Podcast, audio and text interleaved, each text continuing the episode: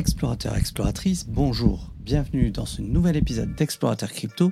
Aujourd'hui, on va revenir un petit peu sur les dernières nouvelles de la semaine. Hodlers, attention. Un nouveau malware cible MetaMask et 40 autres portefeuilles de crypto-monnaies. Selon un rapport du chercheur en sécurité 3Export, une nouvelle variante puissante de logiciel malveillant connu sous le nom de Mars Stealer, une mise à jour du Trojan Hosky de 2019 qui vole des informations, peut cibler plus de 40 portefeuilles de crypto-monnaies basés sur un navigateur, y compris Metamask et Coinbase Wallet.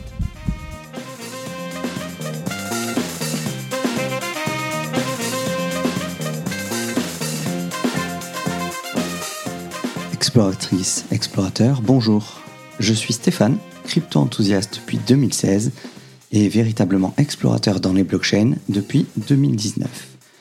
La blockchain est un univers à part entière et vous entendrez même très bientôt parler de métaverses qui seront des univers virtuels basés sur différentes technologies blockchain. De par ce gigantisme, j'ai décidé de partager avec vous chaque parcelle de la blockchain et des crypto-monnaies que je découvre. En écoutant ce podcast, vous faites désormais partie de la famille des explorateurs crypto.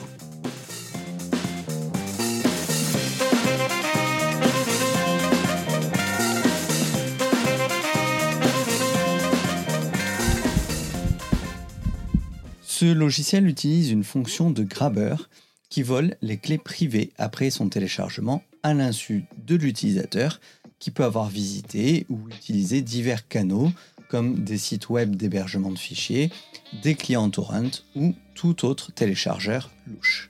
Le logiciel malveillant vérifie la langue de l'appareil et s'il correspond à l'identifiant de langue de pays tels que le Kazakhstan, l'Ouzbékistan et la Russie, il quitte le système sans aucune activité malveillante. Cependant, pour tout appareil dont la langue ne fait pas partie de ces catégories, le logiciel malveillant cible les fichiers contenant des informations sensibles telles que les adresses et les clés privées de portefeuilles de crypto-monnaies. Ensuite, il part sans laisser de traces.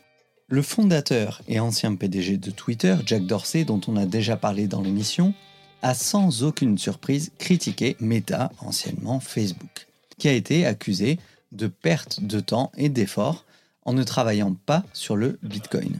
Dorsey, euh, c'est un fervent partisan du Bitcoin. Il a fait de cet actif euh, une des priorités de sa nouvelle société, Block.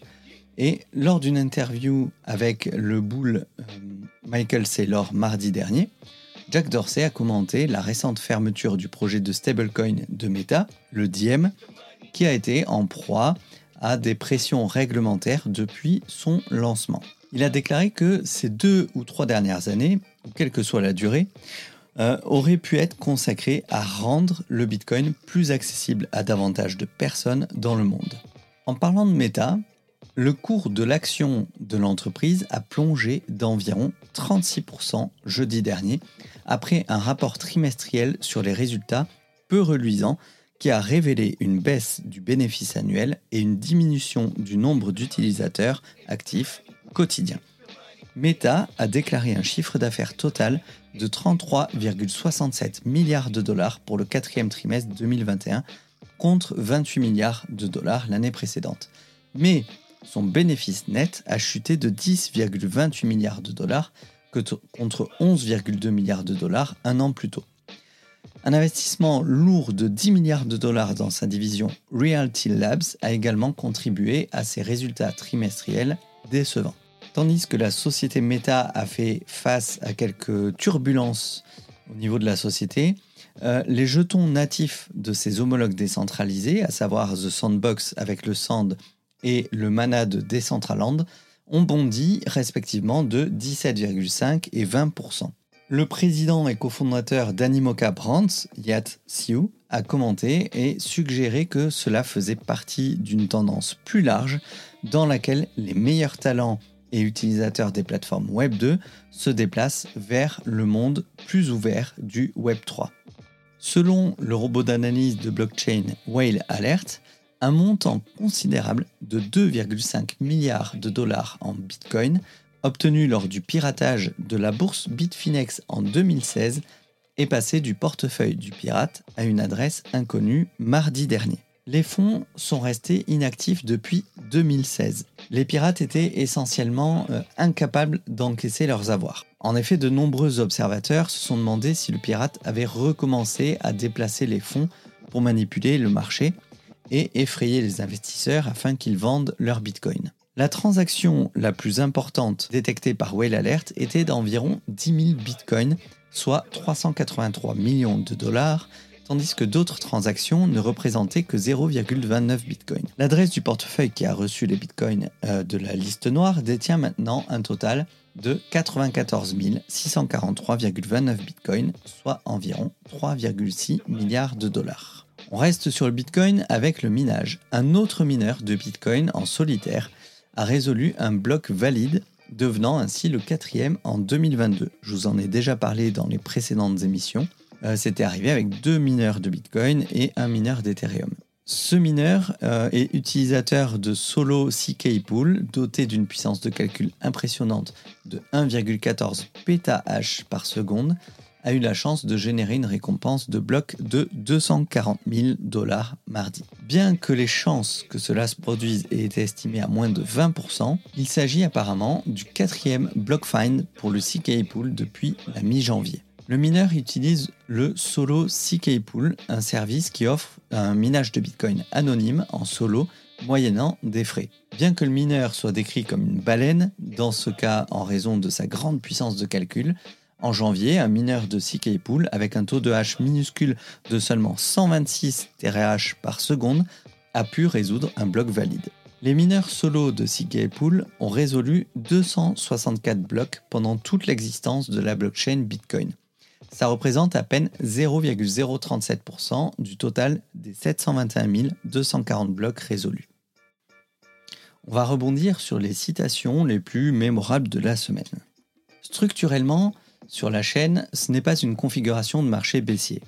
Même si je dirais que nous sommes au pic de la peur, il n'y a aucun doute là-dessus, les gens ont vraiment peur, ce qui est typiquement une opportunité d'acheter.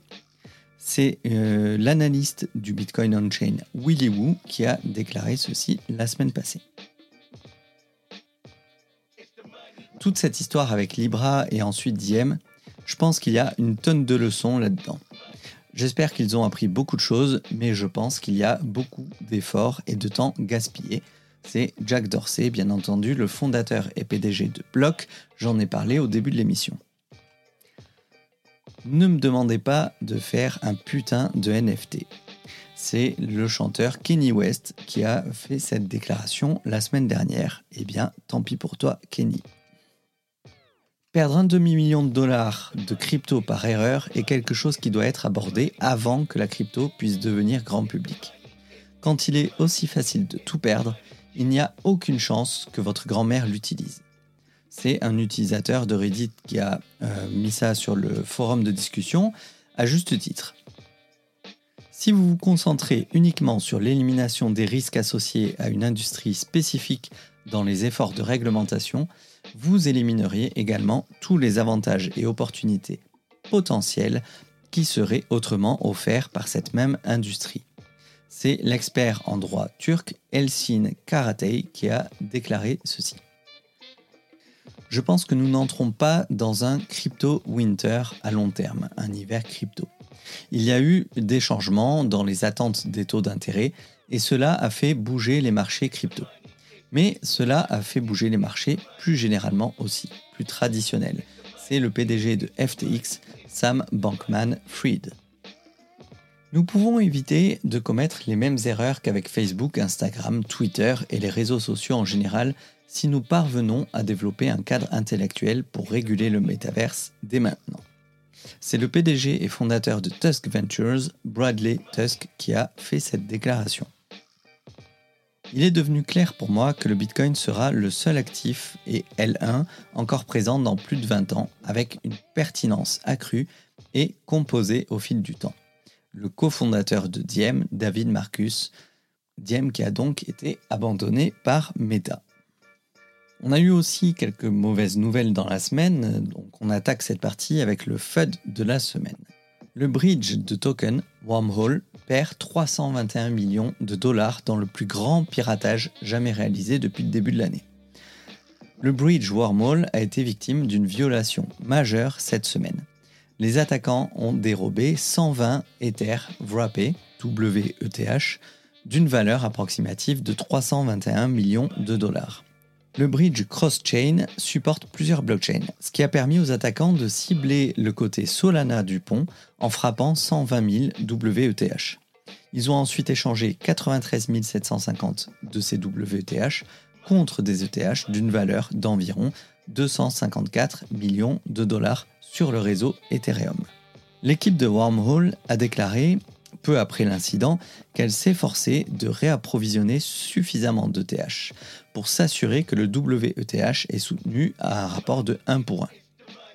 Des rapports ont fait surface le jour suivant, indiquant que le fonds de capital risque Jump Crypto avait puisé dans sa propre poche pour le faire. L'équipe de Wormhole a également offert une prime de 10 millions de dollars aux pirates pour qu'ils restituent les fonds. La légende du hip-hop Kenny West a mis fin lundi à toute idée de se lancer dans les NFT après avoir publié un message Instagram très ferme à l'intention de ses 10,7 millions de followers, dans lequel il déclarait Ne me demandez pas de faire un putain de NFT. Et qu'il ne voulait travailler que sur la construction de vrais produits dans le monde réel. Il a ajouté Pour l'instant, je ne suis pas sur cette vague, je fais de la musique et des produits dans le monde réel. Ce qu'il a ajouté dans un commentaire de son post. Certains diront que c'est de la mauvaise foi, qu'une grande célébrité et une icône culturelle comme Kenny West ne montent pas à bord du train de la NFT, mais d'un autre côté, c'est pas plus mal de voir une star qui ne soit pas obsessionnelle envers quelque chose qu'elle ne comprend pas complètement. Comme d'habitude, je vous mets en description tous les liens vers les sites si vous voulez acheter de la crypto ou vous créer un portefeuille crypto, que ce soit sur euh, Binance ou Coinbase ou d'autres sites. Vous retrouverez également mon lien affilié vers Stackinsat pour pouvoir vous lancer dans le DCA, le Dollar Cost Average, et vous créer votre propre épargne en Bitcoin. Et surtout, si comme moi, vous voulez travailler à temps plein dans la blockchain, alors vous retrouverez un lien affilié vers la formation de Moralis Academy. C'est une formation intégralement en anglais. Je suis navré pour les francophones. Mais si vous avez un bon niveau en anglais, alors euh, ne ratez pas cette opportunité parce que vous pouvez vraiment vous lancer, que ce soit dans le développement euh, d'applications décentralisées, vous pouvez vous lancer en tant que chef de projet blockchain ou dans toute autre branche de la blockchain. C'était Cryptomédic, j'espère que cette émission vous a plu et je vous retrouve très bientôt dans un nouvel épisode.